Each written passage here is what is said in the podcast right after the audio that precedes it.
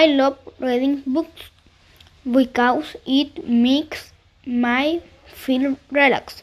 I hate watching movies because it makes me feel tired. So why do you like this podcast? Because it is very fun, educative, and entertaining. Bye.